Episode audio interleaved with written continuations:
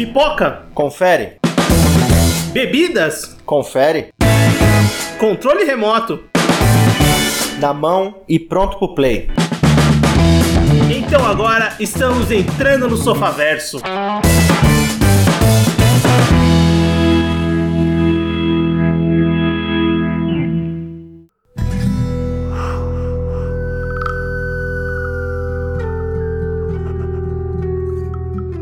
Muito bem, Sofaverso começando. Voltamos para mais um episódio do seu podcast e hoje vamos fazer mais um BMF com o tema de filmes de HQs. Para isso eu tô com Everton. Fala pessoal, beleza? Eu tô com Anderson. Olá, pessoas. Beleza? Faz tempo que eu não apareço, né? É, exatamente. Eu sou o Vinícius e o que tá acontecendo, hein? O que que tá acontecendo? Cara, trabalho. Infelizmente, trabalho toma muito do nosso tempo. O trabalho impede as pessoas de realizarem seus sonhos, essa é a verdade. Os milhões que você ganha com o Sofaverso não estão adiantando, né? Você tá tendo que fazer é, quem bico. Quem dera, quem dera. Eu te entendo. Mas bem, mas você voltou, cara. Voltamos para mais um episódio aqui. Mais um BMF, esse quadro que tanto nos agrada. Espero que agrade o ouvinte. Com mais um tema. Vamos falar de filmes de HQs. Isso é, filmes que foram baseados e tiveram sua história baseadas em história em quadrinhos. Que, pô, nunca, nunca um tema foi tão mais relevante do que isso no cinema, né? Hoje em dia, basicamente se tornou um gênero. É, filmes de super-heróis que vêm das HQs, mas tem muita coisa que sai. A gente nem sabe que é de história em quadrinhos né? Exatamente. É, quando todo mundo pensa em filmes de HQ hoje, muito pelo que a Marvel fez, trouxe, e a DC também, né? Mas tem muito filme que é baseado em história em quadrinho também que não é desses núcleos, né? Sem dúvida, Everton. Não, a gente pensa desde lá do começo, dos primeiros filmes do Superman lá, mas tem muita coisa que vai saindo. Logicamente, os filmes de super-heróis, eles deram uma boa guinada nas pessoas irem buscar essas ideias, as HQs de criar filmes. E tem muita coisa fora desses Marvel e DC que são baseados em HQs. E, e, é incrível que cada hora, às vezes na Netflix, ou então nos próprios serviços de streaming, ou cinema, você tá vendo o filme e fala assim: ah, foi baseado numa história quadrinho francesa, alemã, não sei da onde, americana, mas meio lá do B e ser, tipo, nossa, HQ realmente é uma grande fonte e eu acho que é mais uma fonte hoje do que jamais foi no cinema. E bem, eu acho que a ideia hoje do BMF, do bom, o mal e o feio, desse programa que nos agrada tanto, que a gente escolhe três filmes para comentar. O filme bom, que é aquele filme que a gente acha legal, né? Tem uma boa estética, tem um bom filme, a gente agrada em assistir e a maioria da crítica acha legal, concorda com a gente, apesar a gente deu uma roubada aqui na questão de bilheteria. Mas tudo bem, isso aí nunca foi um critério tão relevante. O filme mal, que é aquele filme que teve um esforço para você ser lançado, teve orçamento, teve atores e acabou saindo uma desgraça. E o filme feio, que é aquele filme que a gente mais gosta, normalmente é o mais difícil de assistir. E, e aqui, nesse episódio, é um tanto nostálgico, né? E hoje o BMF vai ser baseado em filmes de história em quadrinhos, né? Escolhemos três filmes fora ali da Marvel e DC pra gente comentar nesses é, três. Mais ou menos, né? O último é o Feio, é um filme, querendo ou não, conectado com o universo DC, porque tem o nome de um personagem do universo DC. É, o, o morcegão é citado ao longo do filme uma vez numa piada. É, é verdade. Ridícula, patética, mas no geral. Mas os outros dois não tem nada a ver com. Apesar de alguns crossovers, mas não tem nada a ver com o universo DC no eu, geral. Cara, para mim o terceiro filme, ele é um filme de produção do SBT. Sempre pensei que era isso na minha cabeça, mas enfim. A gente vai chegar lá. a gente TV, vai comentar. Né, o filme de TV. Mas bem, então, sem mais delongas, vamos começar, né? Conversar sobre os nossos filmes, os filmes escolhidos. O bom o nosso filme bom, ele foi lançado em 2012, filme dirigido pelo Pete Travis, com o roteiro do Alex Garland. É um filme baseado nos quadrinhos do Juiz Dredd, que é uma criação do John Wagner e do Carlos Esquerra. É, nossa, criação bem antiga, né? De 79. Eu nem sabia que era tão antiga assim a HQ do Juiz Dredd. A primeira aparição dele foi em 79. É, ele foi criado para aquela revista britânica clássica, a 2000 AD. É, isso mesmo. E, e, apesar do John Wagner ser americano, o Carlos Esquerra é espanhol. Então, digamos que o, o Dredd originalmente é um personagem europeu. A, a concepção dele foi essa: ele era ainda é, né, apesar de algumas abordagens ao longo da história, ele é um personagem que ele deveria ser uma paródia mais violenta do que representa os imperialismos britânico e norte-americano, no caso. E bem, para quem acha que o filme escolhido bom vai ser baseado no Dredd é o do Stallone, tá muito enganado, né? Não foi. Não foi dessa vez. Eu, eu, eu te... ouvinte, eu tentei que o Dredd fosse um filme bom e o Dredd do Stallone fosse um filme feio. Mas Falhei, desculpa. Bem, o nosso filme escolhido para ser um filme bom é o filme Dread, lançado em 2012, como eu comentei, dirigido pelo Pete Travis, com o Alex Garland no roteiro e na produção do filme.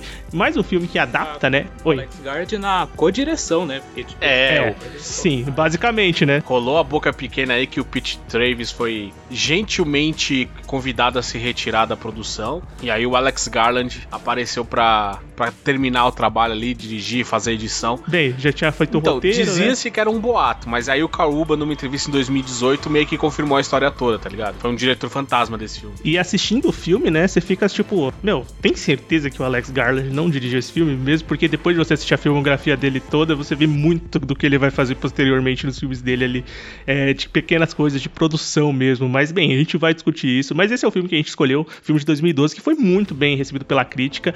E eu falei que foi um pouco roubado porque ele foi muito mal de bilheteria. E para mim, eu acho que pros meus colegas aqui é um filme super é, subestimado, assim, de, das adaptações de HQs. É um filme que foi meio esquecido. Até o Kaurba Urba tá falando disso essa semana em algum lugar porque estavam questionando sobre o Dredd, uma continuação, que sempre tá a boca pequena e tal, mas ele falou que a época é, o filme teve problemas de divulgação mesmo para você Sim. conseguir um, um, sucesso de bilheteria. Teve muito problema de falta de divulgação. A Lionsgate, a produtora é, do filme, não fez uma boa divulgação, então o filme acabou flopando nas bilheterias, mas ele foi muito bem recebido pela crítica e através dos anos, muita gente vai comentando esse filme pela qualidade que ele apresentou e não é à toa que a gente escolheu ele como um filme bom. É engraçado, porque ele, ele é meio que um evento, tipo, aqueles eventos únicos, tá ligado? Que ele é um filme de ação, é bem produzido, um bom filme e, tipo, não tem continuação, sabe? Não tem. Parou naquilo, não foi tão divulgado. É, ele é um, aqueles eventos únicos, sabe? É, o, o Carl Uber falou que sempre que se chamarem ele tá aberto para voltar, cara. Que eu acho muito bom.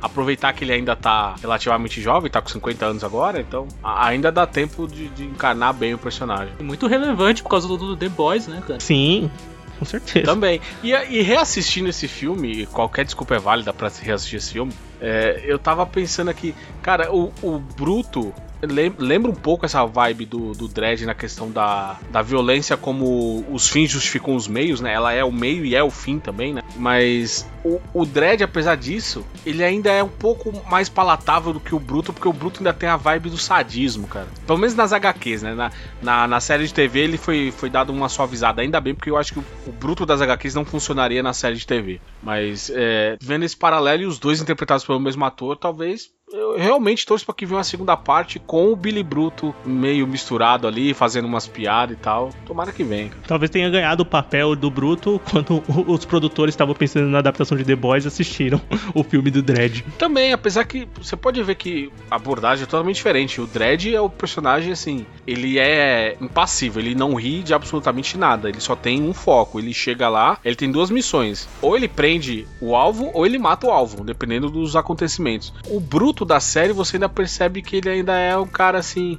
Ele tem que fazer lá o trabalho sujo, mas ele, ele ainda tenta tirar sarro, fazer uma piada, tenta quebrar um pouco o gelo da maneira torta dele, mas ainda tenta fazer. Mas em, em muitos aspectos, ambos os personagens são muito parecidos. Sim, com certeza. E bem, esse aspecto que o Everton falou é realmente o que permeia o filme, né? O filme é tipo como se fosse um. se você pegar uma HQ, né? Ali, uma historinha dentro da HQ de várias missões que eles têm. E o Karuba vive o Juiz Dredd, né? Que dá título ao filme, à produção, à HQ e é o personagem principal de tudo, que tá ali ajudando, é, auxiliando o Maruk, né, numa primeira missão, que é a Cassandra Anderson. E eles vão ali até uma das, das Peach Trees, né? Que é aqueles prédios lá super populosos, é, investigar um caso de, de, de, assassinato ali de três pessoas. E a partir daí tem todo o envolvimento com a, a traficante mor do lugar, que é a, a mama vivida pela Lena Headey, que você deve conhecer de Game of Thrones. E a partir tem todo esse desenrolar. E eu fiquei pensando numa coisa primeira coisa que eu pensei, esse filme saiu depois do Operação Invasão, Everton, você sabe esse dado? Porque imediatamente me remete àquele filme, né? Operação Invasão é de 2011. Operação Invasão ah, então. 2011, então foi Nossa! Ou foi, é, tipo, contemporâneo, né? Contemporaneamente, né? Fizeram basicamente juntos. E, cara, tem muito desse filme, né? Pra quem lembra desse Operação Invasão. É, é um filmaço do Garrett Evans, que é bem parecido com essa missão de um prédio inteiro, então, que eles têm que sobreviver ali com, com um, um prédio tomado por traficantes e por bandidos que querem matar ele de algum jeito, eles têm que é, resolver a situação, sobreviver, né? E vencer a, a, a traficante mora, a vilã do filme. O que, que, vocês acham de tão bom nesse filme? O que, que, que, que vocês mais gostaram nesse filme que a gente escolheu? que ele não perde tempo, cara. Ele a o, o, roteirista, o Alex Gardner, ele sabia que talvez não pudesse fazer um material muito profundo filosoficamente, nem trazer muitos dilemas acerca da história. Então eu gosto que ele já com 5 minutos ele já tá com o pé no fundo do acelerador, cara. É meio, me, meio que o Mad Max Estrada da Fúria também não te dá tempo assim para pensar, sabe? Ele já te apresenta o personagem, o que que ele faz, por que que ele faz e já te joga no meio da ação e você que tem que acompanhar toda a loucura que tá acontecendo. É uma, é uma aula de, de, de como você conduzir uma narrativa que, se você para pra ver, ela é simplória. Mas simplória não porque não tem qualidade, mas é porque ela não tem justamente esse aprofundamento. Ela é. Ela é muito, ela é muito menos complicada do que geralmente a gente espera de algum, de algum filme, né? Eu acho que isso é, é o que eu mais gosto do filme. Ele é simples. Dessa, dessa maneira, tipo, de ser uma história que não é tão complexa, não faz você ficar pensando muito. Ela apenas acontece, sabe? Eu acho que essa é a maior vantagem do filme. E, e é aquilo, é aquela missão, foca naquilo, você não precisa saber passado de personagem, você não precisa saber nenhum tipo de construção, porque ele é limitado àquela, àquela figura, o juiz. Ele é aquilo e acabou, sabe? É, eu também acho. Eu acho é, essa, essa parte de ele ser direto vai muito de, de, de, relação com a ideia do filme de ser uma missão única, rápida. E tem filme que, ah, mesmo assim, ainda consegue dar uma enrolada, né? Esse filme tem uma hora e meia ali, ele vai direto ao ponto, rapidíssimo, conta a sua história. uma hora e vinte. O resto é crédito, cara. Eu acho é, sim, de história mesmo é uma hora e vinte, você tem razão. Tipo, é um filme rápido, é um filme. É um episódio de uma série, literalmente, como se fosse um episódio episódio ou então uma história da HQ que tá sendo contada, né? É, é um filme que não tenta assim. É, ele, ele faz uma micro introdução do universo do, do Juiz Dredd, né? Do universo que ele se encontra, da, da, da Mega City, de tudo ali que permeia a cidade. Mas ele não tenta ser um filme que vai adaptar e reexplicar todo o universo da HQ, quem são os personagens, onde eles estão, para onde eles vão.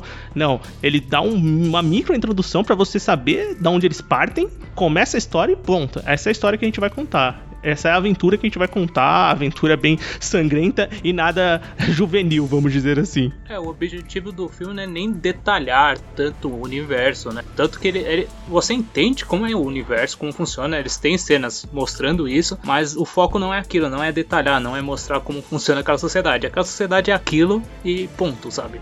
E o que é mais maravilhoso, porque se passa num lugar é, apertado, ainda assim extremamente grande, se você parar pra ver, muito habitado por conta de tudo o que aconteceu ali. É citado no final do filme que Mega City é uma cidade de quase 8 milhões de. quase 800 milhões de pessoas vivendo em prédios. Peach Trees é só um desses muitos prédios que tem ao longo Sim. da cidade. Cada um tem seu nome lá. E ainda assim, cara, essa história é só um dia normal na vida daquele cara. Exatamente, esse é o tinha, ponto. Ele tinha feito um, um, ele tinha resolvido um crime pela manhã. Ele tava lá de boa, ah, tá bom, eu vou ver qual é que é esse outro crime aqui. E virou um negócio gigantesco, claro gigantesco dentro do espectro daquele filme. Porque é justamente isso que eu gosto. Quando ele termina a missão e ele sai dali, você vê que aquilo tudo foi literalmente nada no meio daquele universo, cara. Eu ia comentar Sim. isso. O que eu gosto, eu gosto do final do filme, que ele mostra ele saindo assim, ele, ah, acabou essa missão. É isso, tá ligado? vou pra casa tomar um banho. É, cara, e aconteceu muita coisa, sabe? Vamos que amanhã tem mais. Basicamente isso, né? É mais um criminoso ali dentro de vários e vários criminosos que ele tem que enfrentar todo dia é, não só os criminosos do, do, lado contrário, né, abertamente criminosos, quanto os dentro do seu próprio é, meio de convívio, da sua própria profissão, né, que são os outros juízes que vão aparecendo durante o filme. Mas é, isso, isso, que, olha só, um filme de 2012 falando que tem juiz corrupto, mas quem diria, hein? Eu achava que isso era coisa. Não, não é possível, cara. Eu achava que isso tinha sido invenção do Brasil, cara. Cara, outra coisa que eu acho muito foda nesse filme, e, e eu acho que aí é uma coisa diretamente relacionada ao Alex Garland, é visual do filme. Acho o visual, assim, muito foda do filme, muito bonito, muito simples. Ele não tenta inventar a roda, mas quando eles colocam os efeitos especiais, principalmente baseados na droga, né, na slow-mo que tem durante o filme, eles fazem uma escolha muito inteligente, muito bonita ali de, de, de visualmente, né? Mesmo que o filme seja bruto, violento, direto, ainda tem essas, essas opções visuais, assim, que são muito é, bonitas de você assistir em tela, né? E eles podiam abusar disso, né? Abusar do, dessa ideia, porque tem a droga dentro do mundo lá, eles podiam abusar daquele efeito, mas não fazem, né? É, são poucas cenas que tem. Sim. Aqui. No começo, acho que eles, eles até usam mais, aí depois eles dão uma bela parada, né, para explicar como acontece a droga, e depois eles dão uma bela parada e vão usar depois é, é, de uma maneira muito inteligente, né? É, pra mostrar como se faz filmagem com câmera lenta, né? O que eu acho curioso também é que. Por isso que eu acho que esse filme não tem relação com o o, Operação Invasão diretamente, porque o Alex Garland ele comenta que ele já estava trabalhando nesses efeitos da droga há pelo menos dois anos, na parte técnica ali de como fazer um computador, fazer a parte artística. Então é, já tinha a ideia na cabeça, só coincidindo os filmes saírem muito perto um do outro. Mas é, e aí outro aspecto do filme que também me agrada, apesar de eu não ser, não, não gostar de violência, é justamente o uso exacerbado dela para justamente te tirar e falar assim: olha, isso aqui ainda é um filme baseado no HQ, isso aqui ainda é uma sátira. Você não tem que levar o que tá acontecendo aqui a sério. Então, essa questão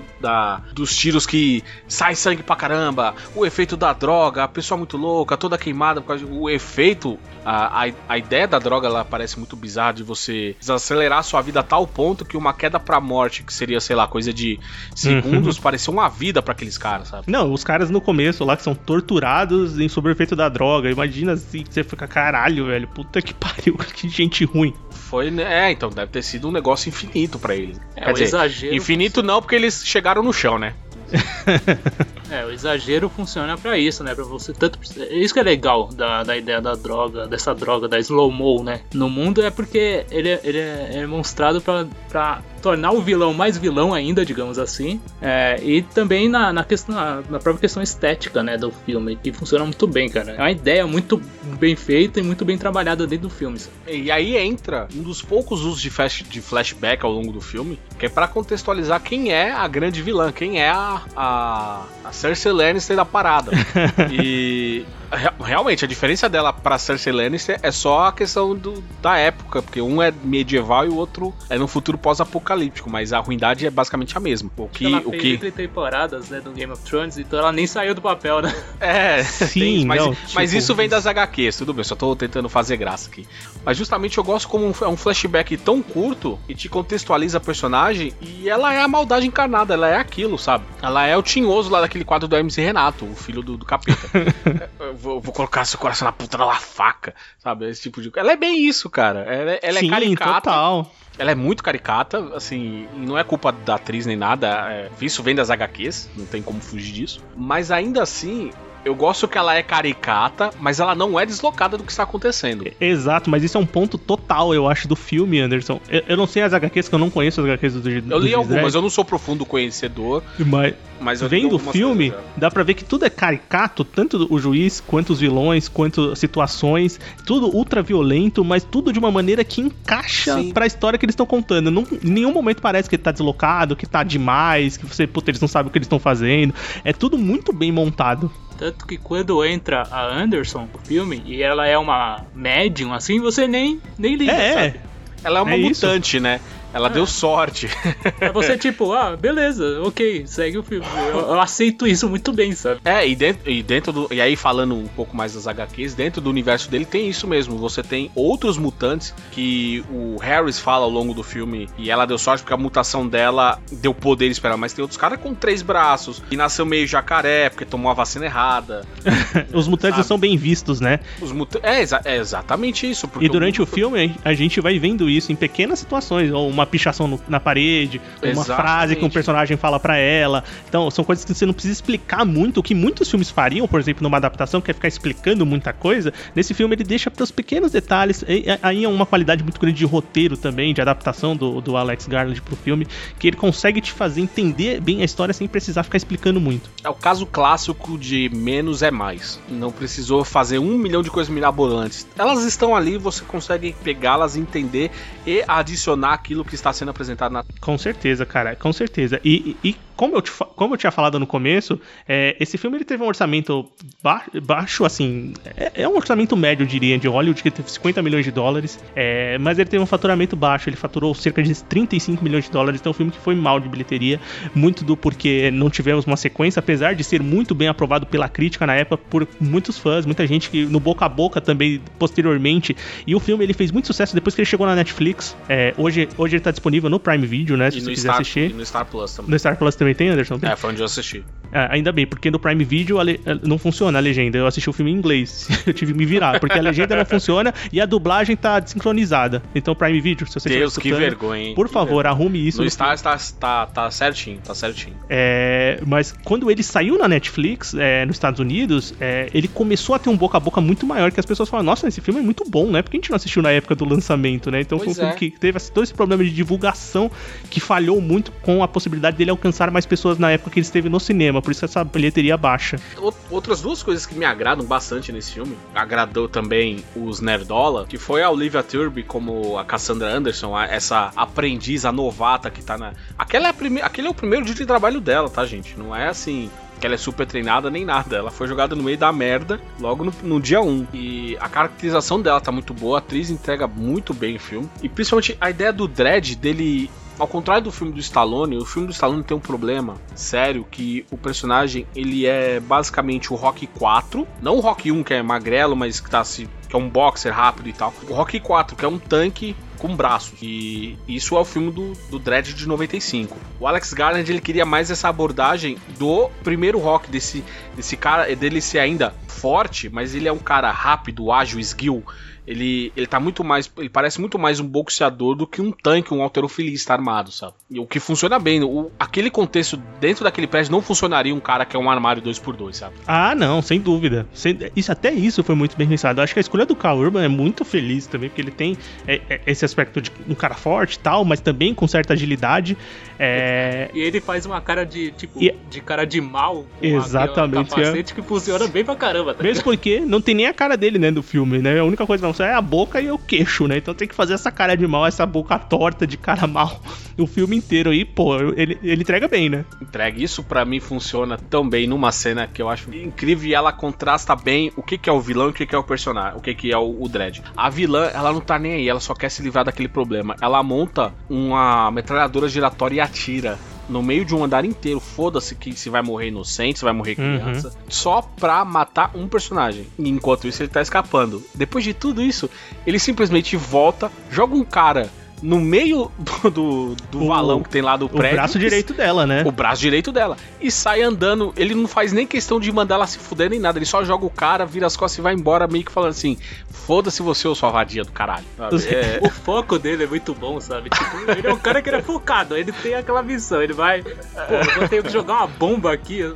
tenho que jogar uma, uma granada de fogo aqui nesses caras, beleza. É, é o que eu tenho que fazer, sabe? É muito bom. Não, mas acho, mas eu acho maravilhoso que ele joga o cara, ela fica perturbada vendo o braço direito dela caindo. E ele andando de boa no meio da fumaça, voltando ali. Sim, ele não fala nada. Ele aparece, joga o cara e vai embora. É, é aquele contexto também do cara que é o, o protagonista que dá nome ao título ao filme, que a gente sabe que ele é mais forte, mais inteligente, mais rápido, mais ágil, tem uma, uma experiência, um entendimento de batalha ali maior que os outros personagens, mas o filme é bem montado, tipo, não, não parece forçado também de que, puta, ele é super poderoso e ninguém vai matar ele de jeito nenhum. Não, toda hora ele tá em perigo, realmente, ele se ferra durante o filme, mas mesmo assim ele tem na cabeça dele o controle da situação de que ele vai chegar no objetivo final dele, ele é focado e ele tem certeza que ele vai chegar ali. Dá pra entender que ele é um cara famoso lá, né? Tipo. Ele é uma lenda. É, ele é uma lenda. Principalmente com os outros juízes corruptos lá, sabe? Que, que tentam matar ele lá dentro, né? Porque eles falam, puta, é o Dredd. Pô, caralho, hein, velho. É, tanto é que quando a Mama chama os reforços e você.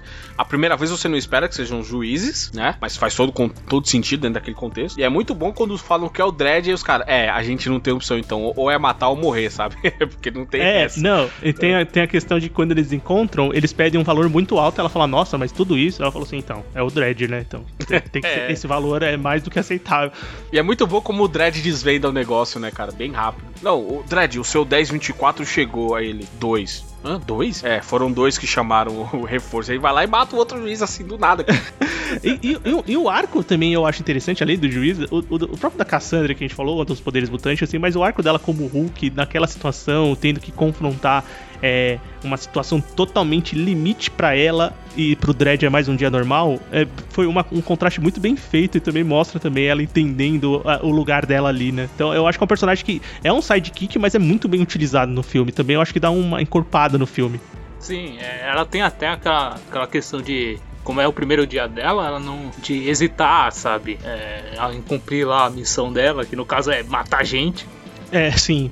Então, Tanto tipo, quando ela mata, né? Eles fazem aquele, aquele, jogo, aquele, aquele jogo de ter matado um cara, depois posteriormente ela vê que ele tem uma família e não sei o quê. Exatamente. Mas aí no final ela fala, pô, é isso aqui mesmo, sabe? Não tenho o que fazer, velho. E ela percebe que tem cara ali que não merece mesmo que ela tenha uma boa compaixão ou então que ela de alguma forma tente ajudar no final, pense duas vezes no que vai fazer, né? Ela fala assim: não, tem cara aqui que realmente eu tenho que estar mais do lado do, do, do Dredd, né? Tem que eliminar. Eu tenho um único porém acerca desse filme, que é justamente isso. A gente falou tanto do personagem, de como ele é rápido, forte, inteligente, uma lenda e tal, mas é, contra aqueles outros dois juízes ali, ele dá uma garoteada bonita, hein, cara. É, é muito planinho 007 dele. Espere! Aí, tem, aí o vilão começa a explicar Ah, sim. todo.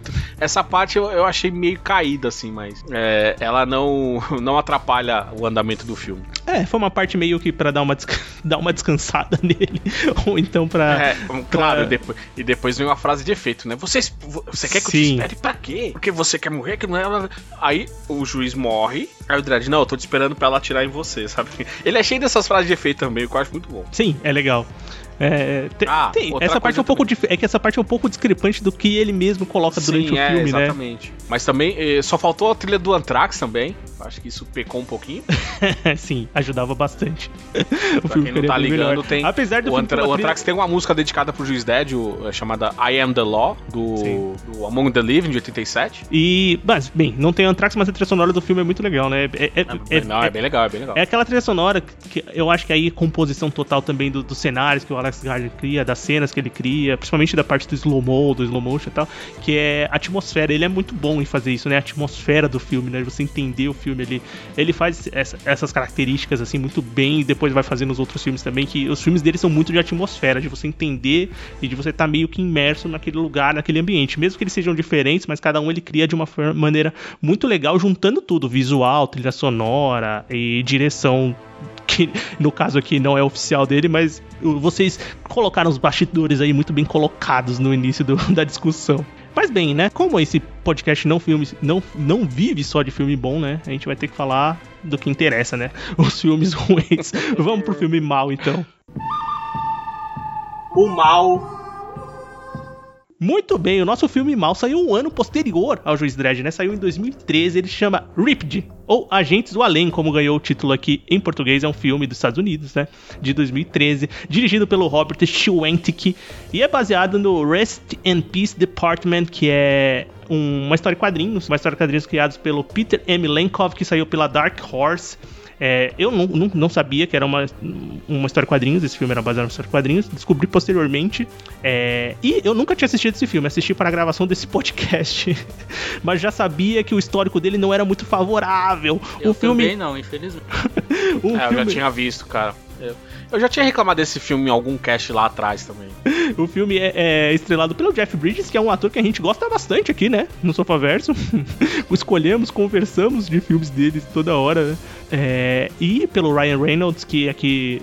é, bem, ele já começou a fazer o papel de Ryan Reynolds desde aqui de 2013, ele já tá vivendo o Ryan Reynolds, antes. né? Ele, é, ele já fazia o Ryan Reynolds nas comédias românticas, né? ah, sim. Ele só foi. Ele extrapolou a comédia romântica e foi viver herói de ação, né? Mas continuou Isso, fazendo o mesmo exatamente. papel. Ryan Reynolds como Ryan Reynolds.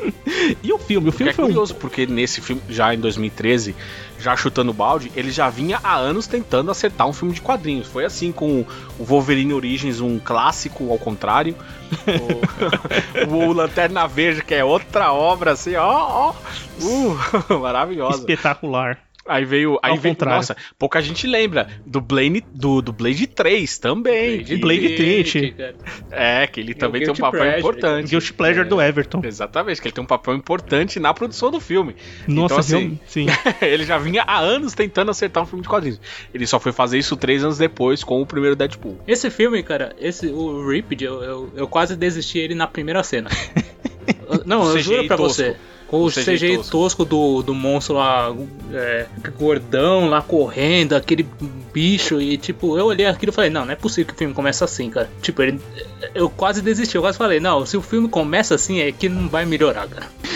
Concordo com você, Everton. É, o ele filme começa foi... um- com flash forward, né, cara? É, sim. É, puta, isso é um. pode ser uma coisa boa ou um tiro no pé, porque aí você já fica. é, isso serve pra você despertar a curiosidade em assistir o resto do filme. Uma coisa que não acontece nesse filme, porque a primeira cena é tão feia que você fala, caralho, já vi que vai vir merda aí. Mas o filme foi uma super produção, né? O filme custou 130 milhões de dólares e teve uma- um faturamento de 78 milhões. Ele foi um fracasso de bilheteria, também foi muito mal de crítica. O filme foi que é- criticado e amassado. Eu acho que é que nem Deus do Egito, é lavagem de dinheiro. Porque não é possível, sério mesmo. Não, mas o problema é do Ah, elenco, não, o elenco moral, é bem cara, melhor, né? Tipo, desse Deuses do filme, Egito. pelo menos. Esse filme, esse filme, perto dos deuses do Egito, cara, ainda dá pra assistir. Não, ele ainda, isso sim. Não. ele ainda Ah, tem algum, ele tem algumas ideias que pra mim não foram executadas, que, que- o que torna o filme ruim na minha opinião. Como por exemplo, eu claro, é você tem o Ryan Reynolds, o rostinho bonito, você tem o Jeff Bridges, o ator histórico, mas esse filme seria tão melhor se ele fosse no ponto de vista do James Hong e da Marissa Miller, que são os avatares desses personagens. É. Porque essa, essas, para mim, essas cenas de transição deles, que quando eles morrem, vamos contextualizar a história. A pessoa quando morre, ela vai ou pro céu ou pro inferno. Só que aquelas pessoas que têm papéis importantes na- no mundo, elas são recrutadas pra fazer parte de uma polícia interdimensional ali, uma polícia espiritual, uma, com alguma coisa assim. E aí, como eles não são mais humanos, eles estão mortos, eles precisam entrar em avatares, são corpos cujos seres humanos vivos reconhecem aqueles corpos, mas não sabem quem são. E é muito bom o que eles dão logo o James Hong, o eterno David Lopan pro É, personagem então, do. cara. Isso é uma coisa que eu acho legal no filme, sabe? Que É muito bom, de repente você vê que é o, Ryan Reynolds no meio da ação, aí quando troca é um velhinho apontando É, uma é- é bandana legal. pro nada. Aquilo é Ah, Essa ideia é boa mesmo, mas ela, Essas, ela então, se perde metade do filme você já não aguenta mais. É a minha opinião. Por- Tipo, Metade do filme eu já achava, puta, de... chega, eu já sei que é os- são os avatares, cara. É por isso que eu acho que o filme tinha que ser todo com os avatares. É, e ou aí só no final você muito. volta. É, ou faz o filme inteiro com eles, ou usa uma ou duas vezes. Ficar usando direto assim também não dá. Mas você acha que eles vão fazer um filme com o Ryan Reynolds na capa e 90% do filme o cara tá Porra. fora? Sim. E além do Ryan Reynolds e do Jeff Bridges, o vilão do filme é o Kevin Bacon, né? O personagem Bob. Bob Vilão. Hines, que é o vilão que mata o, o, o, o Nick, que é o personagem do Ryan Reynolds no começo do filme, e depois tem toda essa trama de, de, de que ele é um vilão, que quer fazer um portal, porque as, os, os, os almas ou as pessoas dessa outra dimensão venham pro mundo real, enfim, uma baboseira sem tamanho. Eu quero saber de vocês, além desses pontos ali que a gente já começou a listar que esse filme é ruim, por que que esse filme é tão ruim? É um filme mau? Por que foi o nosso escolhido? Porque a história é batida de sempre, clichê. Você tem uma dupla policial, onde um deles é o parceiro corrupto. Ó, que surpresa quem vai ser o vilão do filme. Nossa. E aí depois o personagem é alocado pra uma outra dupla pra ter a mesma dinâmica de sempre. Que ao contrário do Dead, a gente tem a dinâmica do, do, do oficial em serviço, a lenda, o cara que sabe tudo, ajudando uma novata. E, e na maior parte das vezes sendo ajudado por ela, isso é uma coisa que a gente não falou também no outro filme. Aqui é o velho conflito entre o, o velho que acha que sabe tudo e o novato que, que não quer ficar com ninguém. E eles não se dão bem no começo. E depois eles viram grandes amigos e né? É a mesma dinâmica. No Dread não fala se eles são amigos ou não. Acabou o trabalho, cada um foi pro seu lado, irmão. Cada um foi embora, Totalmente. cuidar da sua vida. Ele só pergunta onde ela tá. Ah, tá ali, tá bem. Ah, tá bom, deixa ela. Vai embora. Acabou. É isso. O que mais Então, prejudica o filme, eu acho, é, além dele ter a história batida, eu acho que ele é mal feito mesmo, sabe? Os efeitos são mal feitos, a. Não tem nada, tipo, nenhuma cena que você fala, nossa, que cena legal, sabe? Assim, de ação, porque é o que o filme propõe, sabe? Então, ele, pra mim, ele é mal feito, sabe? Ele, Sim, ele é um também filme acho. cansado, cansativo, em certo ponto. É, é, então, essa, essa questão do Everton falado que é um filme mal feito, eu, eu vou bem por aí porque eu acho que ele é um filme que é ah, essencialmente ruim. Por quê? Porque ele tem atuações ruins, o Ryan Reynolds tá vivendo o Ryan Reynolds da pior forma possível. O Jeff Bridges, ele tá num automático aqui, fazendo um papel que é super confortável pra ele, mas de uma maneira horrível que a história, obviamente, não entrega nada pra ele, pro papel dele, e ele vai lá, faz aquilo, ganha os milhões de dólares dele, tá tudo certo. O Kevin Bacon tá fazendo mais um vilão genérico aqui nesse filme. E a história O- é o- muito. Um ponto do vilão, deixa só rapidinho falar do Kevin Bacon, né? que todo mundo, todos os, os caras lá do além, eles se transformam em tipo em monstros, né? O Kevin Sim, Bacon sim. ele ele fica só tipo quebradiço, tá Ele ligado? parece um zumbi, né? É. Tipo um zumbizinho. É a mesma crítica que eu tenho do personagem do Ben Barnes na segunda temporada do Justiceiro. Nas HQs o retalho ele fica horroroso. Ali não, é o Ben Barnes com uma cicatriz. Fala, caralho, o Ben Barnes com cicatriz é mais bonito que eu, num dia bom. Sim. Aí, o Kevin Bacon é esse de vilão genérico, né? E o filme, assim, além de ter efeitos especiais muito ruins, é, eles não são nem baseados em grandes cenas de ação ou de cenas de aventura que poderiam ser minimamente que a gente pô, revela, é, releva o, o, o efeito especial que não é tão legal. Não, na verdade, a cena já é ruim, montada com um efeito especial péssimo, juntamente com uma história que não é nada interessante. Você muitas vezes você nem entende qual que é o objetivo daquela história, pra onde eles estão indo, o que, que eles estão fazendo, o que, que serve aquelas coisas que estão aparecendo no filme. Então é um mundo que ele é muito mal desenvolvido, muito mal apresentado no filme. E você não compra aquele romance que tudo que ele tá fazendo é pela mulher, que ele, a Júlia, que ele deixou viva. Cara, aquele romance não funciona, cara. Nossa, não mesmo. Não tem química. Não só não tem química entre casal para romântico, mas o outro casal do filme, o casal policial, não tem. Cara, desculpem, Jeff Bridges, você é maravilhoso, você faz filmes ótimos. Você tinha feito um pouco antes desse filme o Bravura Indômita, que é um puta de um filmaço. E aí Que você o faz papel esse parecido, que- né? Pois é, é isso. Ele tá fazendo a mesma coisa. A diferença é o contexto. Enquanto um é um filme de faroeste clássico na sua estrutura, na sua apresentação e na temática, o, o- esse aí é só é ele fazendo aquilo com roupinha moderna, pulando pra lá e pra cá e, e que as piadas entre eles não funcionam. Como eu falei, as melhores piadas do filme são quando a câmera, o, a câmera e o foco saem dos dois personagens, que é quando mostram aquele o velhinho discutindo com a moça, sabe? E, e são poucas as piadas que funcionam né, ao longo desse filme. É, e o Vinícius estava comentando essa questão do mundo, né? É, uma coisa que também é muito ruim é, é a influência que aquele mundo tem no mundo real, sabe? É, você, eu não entendo se realmente aquilo tem impacto, porque tem cenas que quando o, monstro lá sai quebrando tudo na cidade, tem cena no jornal falando daquilo, né? Mas tipo, Sim. parece que aquilo não Sim. tem significado nenhum, sabe? Não, e no filme, e no começo do filme é dito que os humanos não conseguem ver. Não aqueles consegue mortos. enxergar. É, então, assim, é muito cara? estranho, né, cara? Ah, não, totalmente. É um, eu acho que é furo de roteiro mesmo isso. Sim, é, é um filme que cria é, algumas regras pra aquele universo, mas que ele quebra depois e dane-se, porque ele precisa contar uma história. Ele não sabe trabalhar com aquilo que ele mesmo criou. E bem, cria tudo muito mal, né? Como adaptação, eu não conheço as HQs mesmo, não tive contato nenhum. Vi algumas fotos assim, pra ver a cara do como era a HQ é, antes de gravar o podcast. Eu não sei como se desenrola a história, se isso é muito melhor aproveitado, mas aqui, É, como adaptação. Eles tentam criar, eles tentam, obviamente, fazer uma adaptação que eles explicam aquele mundo, colocam um personagem lá numa aventura, é, numa aventura e numa primeira missão, né, para posteriormente conseguir continuar com, com isso, se fosse um sucesso ou não. Mas eles tentam apresentar esse mundo, mas apresentam de uma maneira muito equivocada, de um- uma história muito ruim, com personagens ruins. Então é tudo muito mal escrito, muito mal adaptado. Do que você tem de qualidade, por exemplo, comparando com o Dread, que a gente já comentou, de você saber é, colocar um mundo ali que já existe, apresentar nos detalhes aquele mundo e você entender o tudo que tá acontecendo. Aqui, totalmente contrário. É muito mais explicativo as situações. Mas mesmo assim é confuso e é muito mal feito, mal colocado. E cara, sem dúvida, sem feliz, feliz que eu não assisti esse filme quando ele saiu em 2013. O filme tá disponível Ah, na Netflix, assisti- né? Pra quem é, quiser assistir. Tem, isso. É, no Star Plus também. Olha que curioso. Mas o que tá acontecendo? Cara, vou é- cancelar a Netflix e vou ficar com o Star Plus. Não, é, Mas não por causa de questão de né? contratos comerciais, né? Mas, de novo, o design desse filme, ele é, ele é um MIB, consegue ser pior. Ele consegue ser pior que o MIB 2. Eu achava que não dava pra ser, dentro dessa temática. Nossa, é verdade. Você falou que o de MIB, ele é bem parecido na ideia do filme, na ideia de filme que eles queriam colocar. É bem parecido. É, Aliás, é. MIB não é à toa, não sei se foi proposital, mas é, é um filme de HQ, né? Foi baseado em uma história Também, quadrinhos, que às também é vezes um muita gente não lembra disso. Exatamente. E, mas, cara, é, o único fator positivo, não, eu já falei da- das ceninhas de piada. O segundo fator positivo pra mim é o maior deles, é o que torna a coisa um pouco menos pior e você não quer. Ele é um filme curto. Ele também é igual ao Dredd nessa questão, que Ah, ele sim. dura uma hora e vinte e cinco ali e acabou. Nossa, Quando mas você fala que demora assim, muito mais. né? Caralho, eu tô cansado desse filme. Aí você, ah, acabou. Ufa, beleza, acabou. Cara, que bom que acabou esse filme, porque puta merda. Não tinha como esse filme ser maior, sabe? E. E claro, você percebe nitidamente que o Jeff Bridges tá num tédio pra fazer esse filme. Que puta que pariu. Ele tem é que aparecer engraçado. tanto, né? Que ele tá puto. Esse negócio de duração do filme é engraçado, né? Porque ele é- dura tanto quanto o, o Dredd, né? Mas eu assisti esse filme em velocidade 1,25 e Parece mesmo assim maior. pareceu que durou mais, velho. que durou o dobro, tá ligado?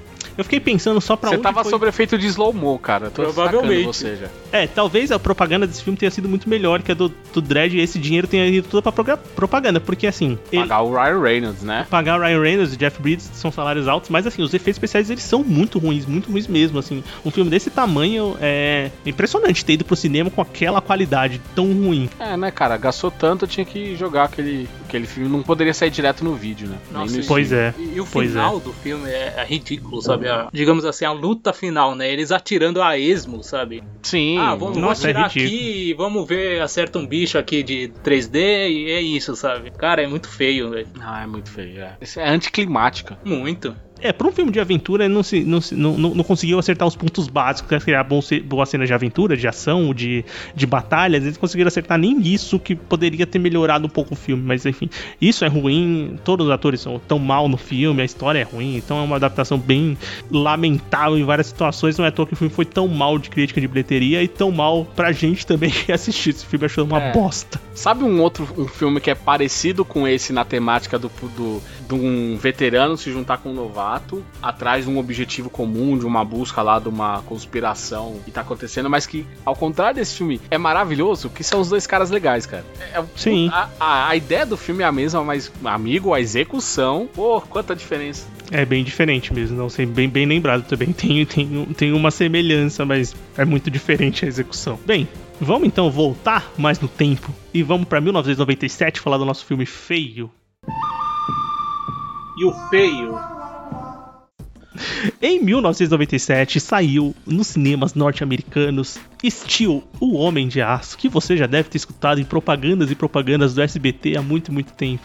Que passava esse filme em looping, em. Puta, passava muito esse filme no SBT, que é um clássico filme, que é adaptado de um herói da DC, assim como o Anderson lembrou no começo do podcast. O Steel, esse Homem de Aço, que o alter ego dele é o John Henry Irons, que é vivido pelo Shaquille O'Neal aqui no filme. Então, bem, é o filme do Shaquille O'Neal. Muita gente conhece assim, ah, qual que é o filme do Shaquille O'Neal? Que ele é o herói, é esse. Steel, o Homem de Aço. E a gente tem que, que contextualizar aqui também. Shaquille O'Neal, anos 90, ele tava se metendo em tudo quanto era coisa, menos no basquete. Porque tem o Shaquille O'Neal fazendo rap, tem esse filme do Shaquille O'Neal, tem aquele jogo do, su do Super jogo. Nintendo, Shaq Fu. Pelo amor de Deus, velho, que jogo horroroso. O Shaquille O'Neal, ele tava assim, aproveitando do mega sucesso que ele tinha na carreira. Ele tava assim, numa, bo- numa boa fase do basquete, obviamente. Em 96 ele vai pro Lakers, aí que ele vai ter a melhor fase dele no basquete, é, que ele vai fazer toda a dinastia no Lakers. E depois dessa aventura fora do basquete, ele volta e volta ganhando títulos também. Sim, não, aí ele começou a destruir, porque em 96 ele vai pro Lakers, em 97 ele tá.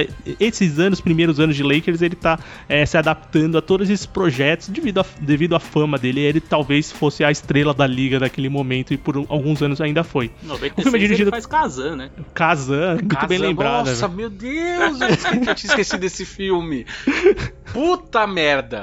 Caralho, velho. Eu tinha esquecido desse filme. Eu achei que passava no SBT também, o Kazan, não passava É, né? passava, mas o, o Steel, o Steel, ele é um filme tão forte na minha lembrança, que é assim, eu só vi esse filme uma vez, a o cast é a segunda vez que eu vi o filme na minha vida, mas eu tinha ele inteiro gravado na cabeça, que ele era Aí, ó. muito ruim. mas eu tenho que ser justo. Esse, ele, pelo menos, ele tem um mérito. Ele, dos feios que a gente já falou aqui, ele é o menos feio. Ah, sim. Não, mu- não muda muita coisa, mas ainda é um filme feio. Ele é um filme feio, mas ele tem muito apelo nostálgico pra nossa escolha, eu acho. Também, cara, é, e eu lembro que eu assisti ele e no dia seguinte, vejam só vocês, ouvintes. Eu assisti esse filme numa sexta-feira à noite no SBT. E no dia seguinte, eu estava comentando esse filme numa aula de catequese com o Vinícius. E a gente chutando o pau porque esse filme era uma merda. Sim. É, eu- eu- com certeza a gente comentava os filmes. Eu lembro de ter assistido também ele quando moleque uma vez só, mas foi o suficiente também pra eu lembrar de muitas. Tem, tinha cenas quando eu tava reassistindo o filme pro cast que eu falava, nossa, eu lembro disso. Ou então eu lembro desse pedaço no comercial que o SBT passava. Então tinha, tinha umas coisas muito nostálgicas que ficaram na memória é, do filme, né? É, o filme na época foi dirigido pelo Kenneth Johnson, é, com roteiro também dele, baseado nessa história de quadrinhos da DC Comics. E, bem, o Shaquille O'Neal vive o John Harry Irons, que tem seu alter ego como Steel ou Aço. É, é um super-herói ali que em parceria com a, a- um- uma é, militar, colega dele, um vulgo par romântico, vamos dizer assim. E a amizade fica ali naquele meio termo, né? Que é a Susan Parks e o Jude Nelson, que também, é, também vive que aqui esse... o, o, rival do. O, o, não, o Jude Nelson é o personagem que ajuda ele, ele é aquele outro. Não, é o vilão, é o vilão do filme. É o, é o, é o vilão? É o Burke. É, é o Burke. Burke. Bem, é. é. o Burke. É o Nathaniel Burke, que é o vilão, que é o cara que começa a fazer super armas, né? E posteriormente começa. Mano, esse filme é muito enrolado para entender essa parte de. Ele vai vendendo fliperama as armas. Tipo, eu não, fiquei ent... eu não tava entendendo nada. É, também não, o fliperama era o QG dele, tá ligado? Isso então, é eu tava olhando e falando, eu não tô entendendo porra nenhuma. Mas enfim. O engraçado é que o filme, nesse pontapé inicial, tem um problema lá com uma, com uma arma lá que tá sendo produzida e o, e o, o, o John Harry, o, o Shaquille O'Neal, eu vou chamar ele de Shaq aqui no podcast, porque, bem, o Shaq, ele, ele sai do exército lá, vai pro bairro dele, vai encontrar a avó dele, o sei lá quem que é lá, aqueles personagens, que não dá pra entender também muito parentesco de relação ali. Aquele moleque é o quê? É filho, irmão dele? É irmão, é irmão dele. É irmão dele? É. E, bem, volta pro bairro dele, mas depois, posteriormente, ele vai começar assim, o, o personagem, o, o, o Burke volta ali com aquelas armas e tá vendendo, e as armas param na rua e ele quer virar um herói para livrar a população ali daquelas armas e daquele perigo. É, mas vamos contextualizar aqui. John Harry Irons, ele é um personagem criado para a saga O Retorno do Super-Homem, que foi um mega épico da DC logo após a morte do Super-Homem. A gente tá falando ali de 92, 93, mais ou menos. E depois que o personagem do Superman morre na mão do Apocalipse, quatro novos personagens é, assumem para si o papel do Superman. Um deles é o Erradicador, que é uma máquina kryptoniana que meio que era uma bateria energética pro Superman. Um vilão que era uma mistura de ser humano com ciborgue, que ele vira o ele vira um outro Superman lá. O Superboy, que é um clone do Superman feito pelo Cadmus com células capturadas, é, captadas no dia da morte do Superman, e o John Henry Irons, que era um, um, um personagem ali, cuja vida foi salva pelo super, Superman, e para retribuir aquilo, ele passa a trabalhar como uma versão do Superman, justamente usando um material metálico, uma armadura, um martelo e tal. E nas HQs dos quatro, ele é o único que fala que ele não é o Superman verdadeiro. Os outros três todos acham que são o verdadeiro Superman. Enfim. Uhum. E aí é criado esse filme para abordar esse personagem. Tanto que você espera que haja uma conexão com o grande universo da DC. Sim. Não tem. A única conexão é uma piada feita por um policial sobre o carro do Batman, sabe? Foda-se. E a tatuagem dele. E a, tatua e a, e a tatuagem, tatuagem dele, dele, que é a mesma do personagem das HQ, sabe? Mas de resto, Alguém lembra que esse filme é um filme da DC? Eu acho que nem a DC quer lembrar que esse é um não, filme da DC. Eu nem lembrava. Eu, sinceramente, não lembrava. Foi depois que eu dava dando uma olhada da origem da HQ do filme, e aí que eu vi que era DC Comics. Eu falei, nossa, é da DC, eu nem lembrava disso. Então, eu, eu, lembro justamente pela saga, porque ele é um personagem interessante na saga. Ele, ele, vira, ele vira amigo e parceiro do Superman no, ao longo daquela, daquela saga. E posteriormente também, ele é uma pessoa que, cujo Superman tem respeito pelo que ele faz. Mas enfim, para esse filme, você não tem respeito, cara. Desculpa. Não, não dá, não dá. Como que você vai colocar o Shaq para fazer um militar super mega inteligente, mas que a única frase boa que ele. Eu acho que ele, o cérebro dele travou quando ele tentou falar capacitor, cara. Na primeira Mano, cena. O Shaq, obviamente, ele não é ator. É nítido nesse filme e é nítido depois algumas outras coisas que ele vai fazer. Mas, bem, ele não é ator, depois vai virar, vai fazer coisa de zoeira, assim tal. Ele não é ator, porque esse filme foi sério. E ele é um cara que tinha muita dificuldade para gravar, né? Ele era um jogador muito importante, ele, tava, ele se comprometeu a participar das Olimpíadas de 96. É, ele tava em começo de contrato com o Lakers, então ele tinha que treinar com o Lakers. Então ele tinha que decorar as falas antes dos jogos, antes dos treinos e correr. Então tinha um espaço de agenda muito curto para poder gravar. Um espaço então, de cérebro também.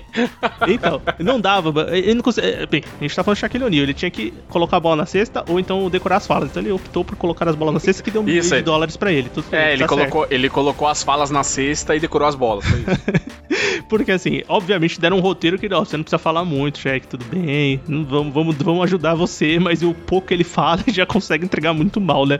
Então, é toda uma concepção muito bizarra e é tudo um, um contexto de você colocar uma pessoa muito famosa para fazer um filme. Outra pessoa muito famosa era o Jude Nelson, que me faz perguntar o que, que esse cara fez da vida depois do Clube dos Cinco, cara? Porque o cara era reconhecido. Ah, ele só trabalhou 80, ali. Um bom ator. é, um bom não, ator, ele mas trabalhou ali na patota do, do John Hughes. É isso que ele fez. Mas ele era bom, esse era o ponto. Ah, tá, o... sim. De repente o cara se perdeu no partir dos anos 90, sabe?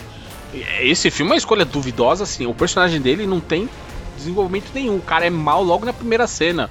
Ah, porque hoje tem Porque sim, né? também. Porque assim, ah, você viu, você quer ver isso no ar, na potência máxima, não sei o quê. e depois o cara, o cara rouba os planos do exército como se tivesse roubando talher na cafeteria, é. tá ligado? Assim, foda-se. cara leva um CD. É um projeto ultra não- secreto. Porque não é pendrive na época ainda, é um CD, né? Então ele leva um CD e vende no fliperama. Cara, é inacreditável esse negócio do fliperama, velho. Eu não entendo isso. Esse negócio do fliperama Porque também eu fiquei o pensando. tráfico de armas é feito pelo fliperama, velho. Isso é. É inacreditável é a cena que ele mata a, o- a secretária. Nossa, velho, essa cena é, Pra que ele vai vender a arma. é bizarra demais, cara. Eles entram no, no, no- no elevador ali, aí ele vira pro negão lá e fala assim: Ô, vem cá, deixa eu falar um negócio com você aqui. Aí os dois estão lá fora, o cara olha pra mulher assim, tipo, se fudeu. Aí a mulher fica um tempão olhando pro nada lá. Não, pera! Caralho, velho. Não, e o- Você é burra, velho. E o cara que tava com ele podia. Porra, ele trabalhava com ela, sabe? Ele podia ter É. falado, sai daqui, seu maluco. Ou então, porra, eu vou, vou te matar, tá ligado? Mas não, ele aceita, sabe? É muito bizarro Não, depois cena. ele vira o braço direito do cara. Exatamente, não faz sentido É, nenhum, sim, cara. tem esse ponto. E o filme ele tem que pegar uma vibe. Assim, ele tem uma vibe, é, lógico, do herói de ação, tem cenas de ação, tem umas tentativas de perseguições. Ele tenta pegar até uma vibe oitentista daquela, daquelas gangues de rua que tem uma gangue do bairrinho lá do, do Steel. Que é, mano, é muito bizarro, velho. Tem todo o assalto. Meu, tem uma cena assim que eu acho das mais engraçadas que eu ri alto, que é a primeira vez que o, que o, que o, que o personagem do Shaq, que o Steel vê aquelas armas lá em potência, e ele vai Nas perseguir ruas, nas ruas e vai perseguir o cara, velho. Essa cena eu acho hilária. Porque tem, tem- quando, tem, tem toda uma sequência. correr, o Shaq cara. não consegue correr, né? Isso, obviamente, quem assistiu o jogo do, do jogo da NBA conseguia ver que ele não corria, né? O negócio dele não é correr. Definitivamente ele teve que correr nesse filme. Tem uma hora que ele tá correndo nos trilhos de um trem que eu jurava que tava pegando fogo o lugar. Sabe quando essa pessoa corre assim porque tá quente? Aí vai esticando pé, um pé, depois o outro, um pé, depois o outro. Eu Ele também. corria assim, velho. O cara calça 54, né, cara? Mano, eu fiquei olhando e tava- falei, caralho, mano, parece que o Shaq tá, tá andando na brasa, velho. Não, parecia aquele cara que tomou uma bolada na- nas, nos Países Baixos e não consegue fechar as pernas, tá ligado? Ai, caralho. E depois. Não, o que. é- E, e, claro, e é curioso como a potência da arma ela varia ao longo do filme. Porque no começo do filme eles estão testando a arma, eles atiram num tanque de guerra e destrói o. Não, tem uma A puta esteira- destruição. Tem uma Não, puta sim. destruição. Aí quando esse mesmo tiro é atirado no cheque, não acontece nada, ele só cai deitado no filme. Devia estourar os órgãos dele, né? Ele devia ter morrido com aquele tiro. Ai. Não, é que você não entendeu. Tem, tem a arma, a arma regulada. Você não viu essa cena? Cara, no teste ele usou na mesma potência, o que, o que torna tudo pior, porque se for, como veio da mão do Jude Nelson, eu vou chamar ele de Jude Nelson, não vou chamar ele de Burke. Cara, como veio da mão do Jude Nelson, tinha que estar em potência máxima sempre. Porque ele, quando vai apresentar o projeto lá pro traficante, ele. Ah não, porque tem essa arma aqui, mas eu nunca, eu nunca testei ela no mínimo, sabe? Então. Pô, pior que aquele cara não é nem traficante, né? Ele é um entendi. empresário. Ele é um empresário, ele fazia É. games, não é? Negócio assim? Não, é, não, é, pelo que eu entendi, ele era um traficante de armas, tá ligado? Mas ele usava Sim. os fliperamas pra fazer as trocas, né? Ah, tá, sim, é tipo o. Eu não falo. Não, é ok, né, cara? É isso. ok, isso é isso. Aceita porque é isso de fato, tá ligado? Tá, mas a gente, tá- a gente tá falando de tudo isso, mas vamos chegar na parte relevante da parada? Sim. Como se isso já não tivesse sido relevante. O uniforme, a armadura do nosso E demora, personagem. né? Eu fiquei pensando, falei, caralho, uma hora de filme, mano, e nada ainda nessa porra dessa armadura, velho. Cadê? Ela Aí começa a depois ele aparecer com 40 minutos. É, depois ele começa a trabalhar na armadura lá. Porque ele também é um ferreiro muito habilidoso, né? Ele é um chefe da metalurgia. Mano, tem uma coisa da, met- tem uma coisa da metalurgia, depois, mas ele vai trabalhar numa metalúrgica lá numa hora, né? Porque, pô, ele cansou de ser militar, foi trabalhar na metalúrgica. Ele era um Tem- designer de armas e virou de repente o metalúrgico. Mano, e, e, e, e as pessoas que controlam lá a, a metalúrgica não é aqueles caras barbudos chatos que ficam falando assim, ô fulano, velho, você tá pegando a caixa errada. São as minas tudo maquiada, bem arrumada, fica dando piscadinha pra ele. Eu falei, caralho, mano. E ele passa o dia no telefone. Que fábrica é essa, ele mano? passa o dia no telefone, cara. Não, mas o, o que, o que é interessante do, do estilo da armadura dele, do QG dele, né? Que é tudo foi feito de material reciclado do lixão, né, cara? É, Pelo menos um- isso, consciência ambiental. semana. Exatamente. Então, Pelo tipo, menos a consciência ambiental tem. a, a, a oráculo dele lá, que é a Spark, que é a, a- que faz a Mônica Reis, né? A Annabeth Sim. Kish, né? Que, pra mim, ela é a única coisa que salva nesse filme, cara. Sim. Ela tá, ela faz o, o mínimo pra ser aceitável. Ela assim, tá consegue acesso com tudo através dos computadores montados no lixão, né? cara? Cara, ela, ela conversando com o tio do Henry. Ah, não, tem esse computador IBM aqui, modelo, sei lá, não sei das quantas, não sei o quê. Caralho, o, o velho é um gênio da informática, mano. Mano, aquele QG lá mas é muito engraçado. Oh, mas é muito bom que eles constroem um, um, computador e depois constroem toda uma central telefônica de longa distância usando uma mesa de som velha. Sim. Que é quando ele aparece. Não, aí o cara dá essa, essa desculpa esfarrapada de. Ah, mas você não sabe as coisas que a gente consegue encontrar no é, lixão. Caralho, Real, mano. Realmente. Tá não, realmente dá para encontrar muita coisa com utilidade jogada fora. Mas não é esse ponto de você porra, ter um negócio que você, que você hackeia o exército dos Estados Unidos, porra. E outra, a gente nem sabe.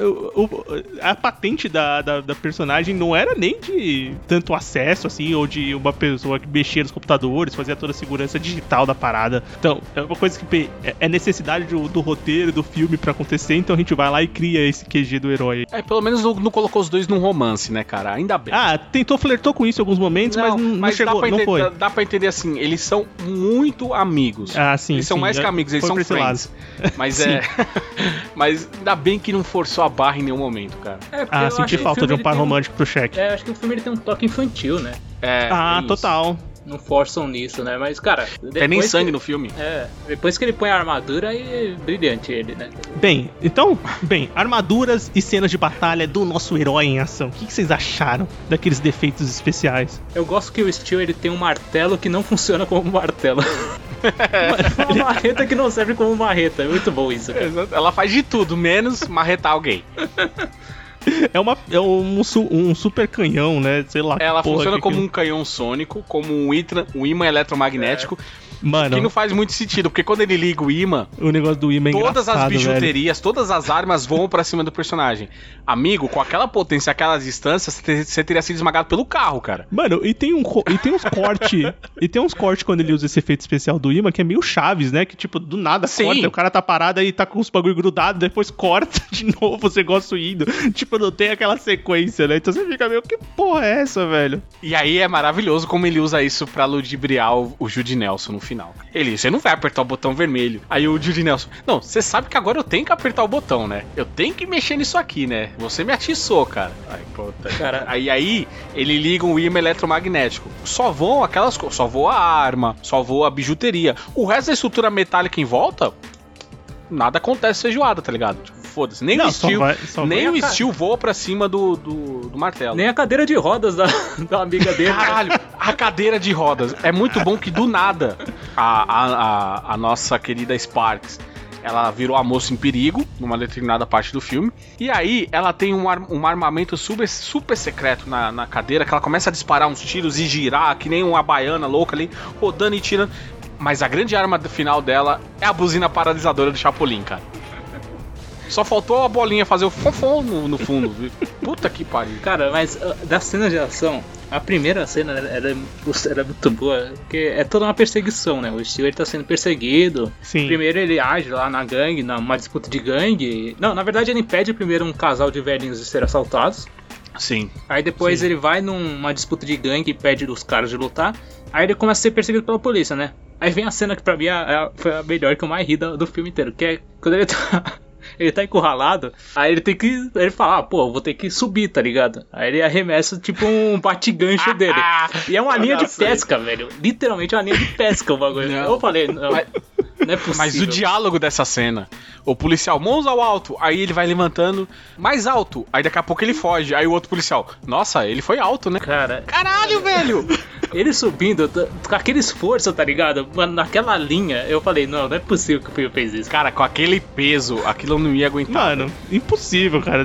Nem imagina o tipo de corda que tem que usar ali. Tem uma corda de aço, literalmente, mas muito mais algumas, forte que aquela. Não só uma, algumas, porque ele tinha que levantar não só uma jamanta do tamanho do Shaquille O'Neal, mas como tudo aquilo triplicado porque era aço puro, cara. É, ele é, como dizia no, no, no, no comando, né?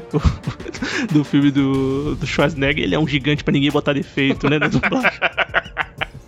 Ah, Mas, mano, eu acho que é na sequência dessa, dessa. É na sequência dessa cena que ele tem que pular de um prédio pro outro também, mano. Essa sim, cena também. Você fica olhando e fala assim, mano, é impossível o Shaquille O'Neal pular desse prédio pro outro. É impossível. Tanto que eles fazem um corte lá muito do, mal feito pra mostrar que ele pulou. Mas assim, só do primeiro pulo, só a primeira impulsionada dele, já dá pra ver que ele caiu no chão, se espatifou lá, que não, Não, ia funcionar de qualquer jeito, né? Só do jeito que ele bateu na parede, ele deveria ter quebrado aquele concreto. Mano, não. Ah, não claro. E, e convenientemente ele foge na motocicletinha dele, que aguenta Mano, o peso dele. A motocicleta dele é muito pequenininha, cara. É muito engraçado. Parece de brinquedo, velho. Ai, caralho. Eles não fizeram uma moto tipo a do Batman, que fosse proporcional, que fosse é, uma moto que colocasse um tipo de pressão no, no, no meliante ou na polícia ali, mas é, colocaram uma motinha muito pequenininha nele. Falaram, Shaq, desculpa, mano, isso é muito grande, velho. Não conseguimos achar uma moto pra você. Vai ter que ser essa. Aí fizeram aquela moto lá, encaparam ela com um pouco de metal lá e vai nessa. É, E aí tem toda a perseguição por Los Angeles até ele voltar, voltar pro QG dele lá no, no lixão. Mas, cara, esse filme. Não, cara, tem, tem duas coisas desse filme. Primeiro, a piada do Shaquille O'Neal não saber arremessar. E o filme ser Ah, concluído É, nisso, vi- que é uma vira e coisa- mexe tem umas coisinhas que é pra fazer a ligação dele com, com o basquete, É. né? No- Acho que no começo que ele pega uma bola e tipo, os moleques jogam pra ele, ele joga, Joga ele erra. pra caralho, é. Tudo bem, ele ia errar mesmo se fosse no jogo, porque ele também não acertaria a bola, Não, a bola ali, não acertou nunca na vida dele. Essa é a piada, né, cara? Mas, tipo, aí no final a resolução ser isso, é aquele. E, e o capacete dele também me irrita, que é aquele capacete que não tem fechamento no queixo, tá ligado? Tem. Que dá claramente pra saber quem é. Exatamente, cara, é, é muito bizarro. velho. É, depois tem o, o casal que ele salva, né? Que vai fazer um reconhecimento que a polícia tá indo atrás dele, porque ele é o vigilante, na verdade, Cara, não é o herói. Meu Deus, velho, do nada, não é a polícia, é a SWAT, velho. Nossa, essa cena é muito boa, velho. Essa cena é muito boa. Quando a SWAT invade a casa da avó dele, é magnífico isso, cara. Ai, caralho. Aí a velha, meu soufflé! Aí ele dá umas paneladas no cara da SWAT. os caras chegam pela janela, quebrando a janela. É Mano, é Ai, muito bom isso, Deus. cara. Ô, mano, aquela SWAT ali era a SWAT dos trapalhões, velho. Meu Deus, mano. Meia dúzia de cara pegaram, os caras falam assim, eita, ele está sob controle. Não, é ele, nós quê." achamos essa arma aqui. Aquela arma foi parar lá como? Não tem explicação, cara, Não só tem, acontece. cara. Aceita e assiste, velho. Aceita, cara. É um filme assim, mano, totalmente. é, porra, a gente já imaginava que ele era ruim, tanto que a gente, na nossa memória nostálgica, a gente já sabia que era ruim. Se a gente achou, se a gente assistiu quando jovens e achou o filme uma merda, porque realmente ia ser muito difícil ele melhorar. Um filme de ação, um filme de super-herói, e a gente achou ruim, puta, tem alguma coisa que tava muito errada. E reassistindo, a gente dá mais risada, assim, co- consegue ver todas as tosqueiras do filme, de como o filme é mal produzido, mal feito. É um filme mal, mas assim, ele não é, ele não é aquele filme ofensivo de falar, caralho, eu odeio esse filme, por que vocês fizeram esse lixo tão grande? Mas é um filme assim. É é muito da, do- do- da, da época, do, do que eles queriam passar, do que eles tinham ali pra trabalhar, do Shaquille O'Neal, do que ele podia oferecer. Então foi uma coisa que eles fizeram ali, um orçamento limitado. O filme é da Warner Bros, né, mano? Warner Bros É. produziu o filme, velho. Não Mas é eu- um estúdio de, de, de, de, de quintal. Ele não é aquele feio inacreditável ou aquele feio que você vai rir muito, sabe? Ele é mal feito tal, tem as coisas nada a ver, mas eu acho que ele não é tão. não é dos mais feios que a gente viu, muito porque ele, é, pra mim, ele traz muito essa carga de ser um filme muito infantil, sabe? Então ele Sim. dá uma amenizada. Ah, e aí eu tenho que falar, ele não é tão feio igual Hércules em Nova York, o que me remete à cena do Shaquille O'Neal usando o modulador de voz pra fazer a voz do Arnold Schwarzenegger no filme. Sim. Aquele coronel do exército, ele é mais burro do que, sei lá, o Naruto. E Deus do céu. Oi, Arnold, ai que não sei o que, ele. Que saudades do, do. Então, de e eu você. achei esse filme, eu achei esse filme com dois áudios, eu, eu assisti ele dublado. Mas nessa Hum. parte eu tive que ver em inglês e realmente os caras usaram a voz do, do Arnoldão, velho. É mesmo? Pô, que legal. Usaram. Eu vi dublado, E, cara, cara. E teve uma cena que literalmente a voz do Jude Nelson trocou de narrador, trocou de eh, dublador. É, isso sim, dublador muda durante também. o filme. Também, também tem isso. Mas, Deus do céu, cara, esse filme, ele é, ele é patético. Em, assim, ele ainda é pelo menos assistível, mas ele é patético demais. E- Só pra ter uma noção, o filme custou 16 milhões de dólares é, e, e faturou cerca de. Ele não faturou nem em 2 milhões. Então foi um fracasso de Foi, bilheteria na total, época. total. E, porra, eles esperavam muito mais pelo Shaquille O'Neal, né? Pela produção do filme Warner Bros., Shaquille O'Neal, filme de super-herói. Esperavam que fosse um filme muito melhor, bem recebido, coisa que não aconteceu. E por motivos óbvios quando a gente assiste o filme. E você tá ligado que esses 16 milhões de orçamento é só o Shaquille O'Neal, né? Basicamente, né? Por isso Deve que faltou ser. efeito pro resto do filme. Faltou, isso faltou pagar efeito, faltou pagar roteirista, faltou pagar todo o resto do filme. Faltou pagar muita coisa, mas bem, o filme saiu, está aí na nossa memória. Trouxemos para relembrar e pro ouvinte relembrar dele também. Se você quiser se arriscar, procura aí o Steel em algum lugar pra assistir, porque, bem, bem só conta em risco, né? Tá na conta e internet risco. aí. é. E é isso, né? Vamos pro bloco final então? Deu pra gente comentar sobre esses filmes de HQs e, ó, obviamente, se o ouvinte quiser comentar algum filme de HQ que ele lembra, que ele gosta, que ele não gosta, um filme bom, um filme ruim, comenta com a gente que você será muito bem recebido. Vamos pro bloco final então. Recomendações, críticas e o que mais vier à nossa cabeça agora no bloco final. Certo, muito bem, bloco final do Sofaverso começando. Agora é hora da gente comentar alguma coisa que a gente assistiu, alguma coisa que a gente leu, alguma coisa que a gente escutou, vale qualquer coisa. Quem quer começar? Anderson, vai começar porque você tá há mais tempo aí. Eu acho que você tá assistindo bastante coisa. Ou não, você tá trabalhando muito. Ah, Trabalhando e estudando. Mas é, por, é por isso que a minha dica é algo que eu vi em 2020, mas que por coincidência também é do Alex Garland. Esse- Ah, eu aqui- achei que era do Shaquille O'Neal. Eu já tava mais feliz. Eu nem lembrava do Casão, velho. Se eu tivesse lembrado, talvez eu indi- indicasse. Mas é. Mas é. Esse aqui é a, é é a, a menina dos olhos de ouro do Alex Garland, que ele, produ- ele roteirizou, produziu, dirigiu todos os episódios, que é a minissérie Devs. Cara, eu assisti dois episódios dessa série, tá no limbo que eu vou continuar porque eu assisti os dois episódios e eu achei muito foda, mas eu não terminei. Tá Eu lá no Star Plus. Lá no Star Plus. Ah, que legal, tem no Star Plus, é bom. Isso, completinho, os oito episódios lá. Claro que eu assisti pelo bom e velho Torrent à época, porque não tinha Star Plus ainda no Brasil naquela época, em 2000. A gente tá falando de começo de pandemia, tá, gente? Quando foi quando eu assisti a série. Foi quando ela saiu também, ela saiu ali bem em junho ou julho ali de 2020. E, é- e é uma série totalmente feita pelo Alex Garland, e é baseada justamente nessa empresa, que é uma empresa de tecnologia, a Maia, que ela tem um CEO bem excêntrico, né? Porque você não pode chamar bilionário de maluco, você tem que chamar ele de excêntrico, que é vivido pelo Nick Offerman. Que tem toda essa vibe meio dessas empresas que a gente vê hoje, de- do que o Facebook quer ser de metaverso, quer criar uma experiência nova. É uma empresa misteriosa ali que tem que desenvolve seu serviço, mas ninguém sabe muito bem para que que é, qual que é a profundidade daquilo, qual que é o impacto daquilo. Então, mas nesse sentido ele lembra muito o próprio filme do Alex Garland, o Ex Machina, de como a tecnologia ela não só faz parte, mas muitas vezes ela tá moldando a nossa realidade, a nossa ideia, o, que que a gente acha que é real e que muitas vezes não é. E isso é mostrado pelos olhos da personagem da Lily Chan, que é a protagonista, que ela se vê perdida no meio de uma conspiração envolvendo a empresa no dia em que o namorado dela some. O cara Uhum. assume- aceita um cargo novo na empresa e de repente ele some. E aí ela vai atrás para investigar o que está acontecendo e cada vez que ela vai se aprofundando mais, ela vai vendo que a empresa na qual ela também trabalha não é tudo aquilo que aparentava ser, que tem coisas muito mais sérias rolando envolvendo até planos com o- a Secretaria de Defesa dos Estados Unidos e tal. O meu único porém é que assim, é, em determinado ponto a série dá uma barrigada ali no sexto, quinto episódio.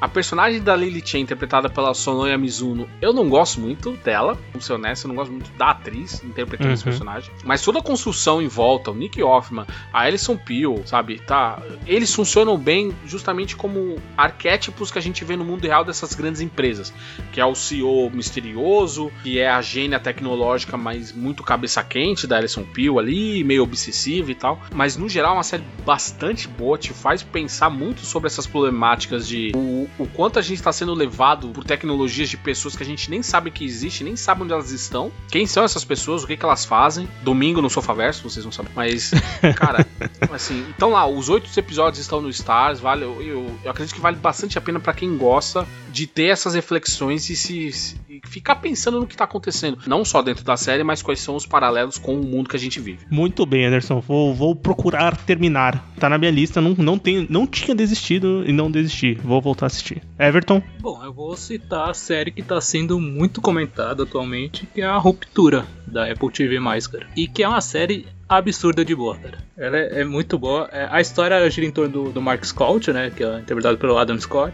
Dirigida, na maioria dos capítulos, pelo Ben Stiller, cara. E ela é uma série que, além dela ser muito bem feita, assim, de ter umas decisões de direção muito legais, a história é muito instigante. Você quer acompanhar cada capítulo porque gira em torno é, de uma pessoa que trabalha numa empresa em que acontece, quando ela chega no trabalho, acontece a ruptura, que no caso é ela não lembra, ela trabalha durante um tempo na empresa e ela não lembra de nada da vida dela fora, e quando ela tá fora, ela não lembra de nada do trabalho dela. É essa ruptura que é, que é o que acontece na, no, no, no ambiente de trabalho que gira toda a história em torno. E essa questão do mistério do cara que, é, que tá fora da empresa querer saber o que ele faz lá dentro e o cara que tá lá dentro sabe, querer saber como é a vida dele lá fora, sabe? Então é tudo gira em torno disso. E, cara, a série, cada capítulo você quer saber o que vai acontecer. E o final dela é, é um negócio que você fala, mano, que capítulo bom e que coisa legal e eu quero muito mais disso, sabe? É, eu assisti, eu assisti só o primeiro episódio e, e, a gente tem que reconhecer que o Adam Scott ele é um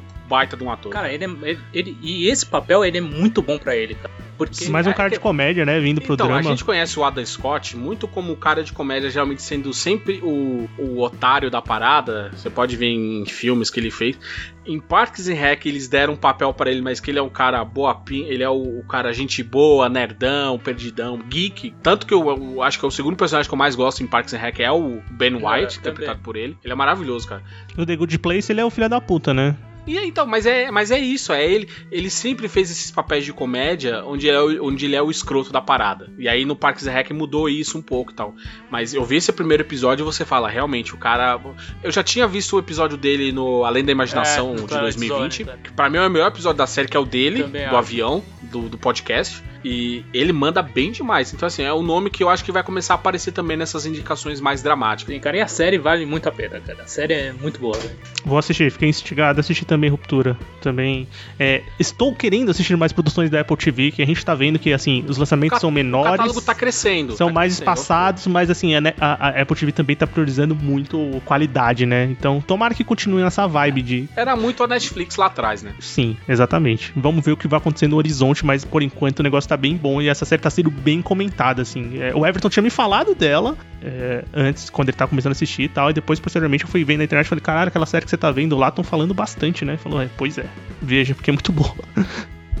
bem, é, eu vou indicar também uma série que eu tô assistindo, tô acompanhando, ela tá saindo semanalmente. É uma produção original da HBO Max, chama Tokyo Vice. É, é uma, uma série que conta a história do Jack Aldenstein. Jack Aldenstein é baseado levemente em fatos reais, uma mistura de ficcional. Ele era um jornalista americano e no final dos anos 90, ali em 99, ele vai pro Japão e começa a trabalhar num jornal japonês. Então, posteriormente, lá nos anos 2000, ele lança um livro é, chamado Tokyo Vice, que ele comenta os bastidores da, do trabalho de reportagem dele, principalmente é, dentro do conhecimento da máfia, dos bastidores dessa Tóquio mais underground, vamos dizer assim, mais obscura, mais escondida, não aquela vendida no turismo. É, e ele comenta muitas reportagens que ele fez lá no Japão, as pessoas que ele conheceu e tudo mais. E a série pega muito desse começo da carreira dele ali. É, quem vive ele na série é o Winston Evgort, que você conhece ali do Culpa das Estrelas, ah, e acabou de fazer o filme. O Motorista Bebê. O Motorista Bebê, ou então agora do filme do Steven Spielberg também, amor né? Que ele... amor que ele foi, ele foi protagonista. Ele vive, o, o repórter, né, o Jack Austin. Tem também o Ken Watanabe na série. Tem aquela atriz, Anderson, que é do Legend, que, que é a, o par romântico ah, do... Rachel Keller. Ela, pronto. Esqueci Não, o nome dela. Mas tem, mas tem para mim uma mulher maravilhosa que para mim é porque eu odeio tanto Pacific Rim 2, ah. deixar ela morrer, que é a Rico Kinkushi, cara. É, sim, ela também tá, ela é chefe dele ali no, no, no, na série. Pô, e é uma série bem legal, ela, ela, ela tem uma produção executiva do Michael Mann, que é esse cara por trás de vários filmes Diretor conhece, de ali, vários filmes Diretor bons, de vários filmes de sucesso que você nem sabe ali, o Último dos Moicanos, Colateral, o Miami Vice. Caralho, Colateral é um filmaço, cara. Não, filmaço. Eu assisti de novo filmaço. esses dias. Tem o, o Fogo contra Fogo, pra mim é um dos melhores filmes de ação, assim, ever. É, e também, o, esse, essa série parece muito com The Insider, que é aquele filme que ele gravou lá com o Russell Crowe, falando dos bastidores Sim. da indústria do cigarro. É, essa série tem muito essa vibe de investigação, de thriller, de investigativo, de você conhecendo aquela toque obscura através daqueles personagens, através daquele, perso daquele personagem que é novo e quer saber, quer investigar, quer conhecer as pessoas, quer furo de reportagem a qualquer custo. Então, é uma série muito bem bem produzida, muito, muito instigante, é legal, é uma produção da HBO Max, assim, mais uma produção muito boa original da HBO Max, assim como a Apple TV, acho que a HBO Max também, além da HBO TV, também tá fazendo boas produções originais pro catálogo deles. É, porque a HBO já tem expertise de anos fazendo isso, né, cara? Ela, ao contrário, por exemplo, da Netflix, da Apple, é, elas estão investindo, a Netflix investiu pesado em fazer coisas muito boas que foram. Quanto mais você produz, maior a chance de erros, normal, tudo na vida, mas mas ela ainda tem a vantagem de já ter a expertise de fazer TV. Claro, o slogan é mais do que TV, é HBO, sabe? Mas é. Então, assim, a chance dela errar é menor. Apesar Sim. dela ter a Warner envolvida ali no meio de algumas Exatamente, esse é um ponto. Warner, Mas bem, tá pegando grandes nomes, né, para fazer as suas séries, então é, eles estão mantendo o nível da TV nessas séries originais, assim, eu acho que Tokyo Vice mostra isso também outras séries que, que a gente já chegou ah, a comentar, fez o podcast. Time que eu falei alguns episódios atrás. É, o Anytime passa, é, o Anytime é HBO mesmo, né, mas assim, é padrão de qualidade HBO, né. É, hoje é tudo uma coisa só, né? É, então, hoje a tudo é uma coisa só, é que sai tudo junto, né, mas... É... Eu, acho, eu, eu acho maravilhoso isso, porque o episódio já sai dublado com tudo já, tanto no streaming quanto na TV. Isso é muito bom. É. Bem, muito bem dublado. Bem, recomendamos aqui séries de serviços distintos e nenhum da Netflix. Então a gente já sabe o que tá acontecendo com a Netflix. É, a Netflix não tá vai mais patrocinar a gente agora. Vamos datar esse cash. A, a Netflix ela tá, ela perdeu acho que no último mês mais de 200 mil assinantes e a gente sabe por quê. Qualidade caindo, a ideia maluca deles de cobrar quem compartilha senha, sabe? O aumento ridículo que teve aqui no Brasil, esse tipo de coisa. Então, a tendência é a Netflix perder muita gente se ela não botar as pernas no lugar e começar a caminhar para frente, querer ficar achando que tá por cima de todo mundo, ela vai ser ultrapassada. Com certeza. Mas bem, acho que é isso, né? Fizemos mais um bom, o mal e o feio, bem divertido. Falamos desses filmes baseados em histórias quadrinhos. Então, ouvinte, se você lembra de algum filme baseado em histórias quadrinhos que não seja super-herói, tá certo, o estilo é super-herói, mas vamos tentar fugir um pouco de Marvel DC, super-heróis, esse quase gênero de filme que existe hoje em dia, que tá meio saturado para um, para outros não, mas comenta com a gente filmes baseados em HQs que você lembra, que você gostou, que você não gostou. Pode conversar com a gente no nosso Twitter Sofaverso, Instagram Sofaverso, pode mandar e-mail pra gente pro podcast sofaverso@gmail.com. A gente tem um grupo no Telegram, pode entrar pelo link de convite aqui no episódio.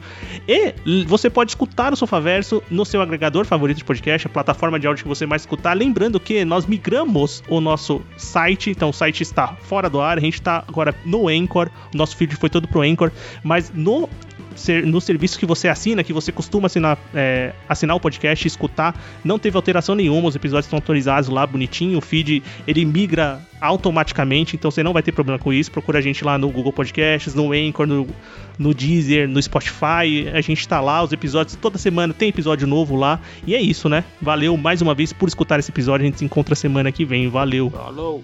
É, cara, você vem falar de, de quase gênero de filme de super-herói. Filme de HQ, na verdade, é um grande parque de diversões, já diria Scorsese. Sim. Falou, galera. Tchau, tchau.